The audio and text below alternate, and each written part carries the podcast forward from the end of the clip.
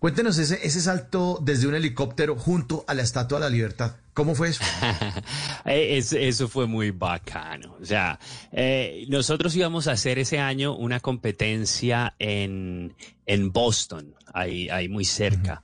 Eh, pero entonces, normalmente lo que nosotros hacemos cuando llegamos a un país o cuando tenemos una competencia en, en algún país es buscar un sitio donde yo o algún otro saltador, pues vayas un salto como de promoción y hablamos del evento, y, o sea, toda la atención que tienen los medios unos dos, tres días antes, pues claro, nosotros lo reforzamos con un salto adicional. Entonces, eh, ¿qué hicimos? Dijimos, no, pues, ¿qué podemos hacer que sea muy atractivo en los Estados Unidos? Entonces, no, pues la Estatua de la Libertad, pero pues bueno, la estatua no está al borde del agua, eh, sí es icónica, pero pero pues como que no cumplía con eso. Entonces la solución era pues desde un helicóptero. Cuando no tenemos la opción de, de saltar desde el sitio exacto, pues eh, sí, para que esté al menos en la, eh, digamos, en la imagen, eh, lo más fácil es un helicóptero. Entonces nos aprobaron el proyecto eh, y, lo, curioso, yo diría lo más difícil fue que nos autorizaron únicamente un salto, hacer un solo salto.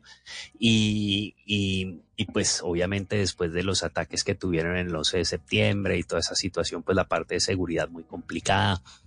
Eh, despegamos tipo 6 de la mañana y no, increíble, o sea, la luz, estar uno volando en el helicóptero ahí por el Hudson y llegas ahí enfrente de la estatua, abre uno la ventana, la, la, puerta, no, no, no, increíble. Ese video también está por ahí en YouTube, yo creo que lo encuentran.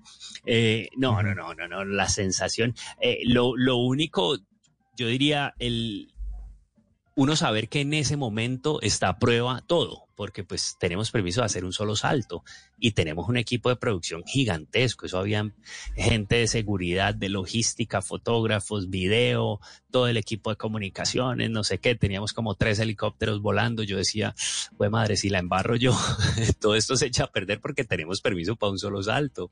Eh, entonces como que uno ahí, ahí uno la piensa y dice, uy, pilas, pilas, pilas, no, no se emocione tanto que todo muy bonito, pero aquí vinimos fue a saltar, ¿no? Entonces, eh, chévere porque no, funcionó perfecto, las fotos son increíbles, el video salió súper bien.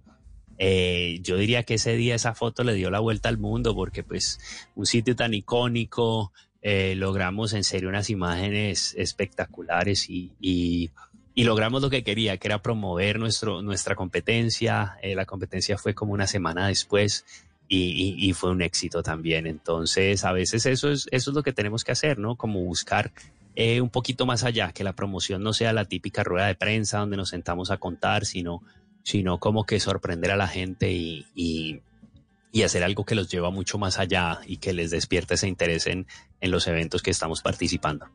En las noches la única que no se cansa es la lengua.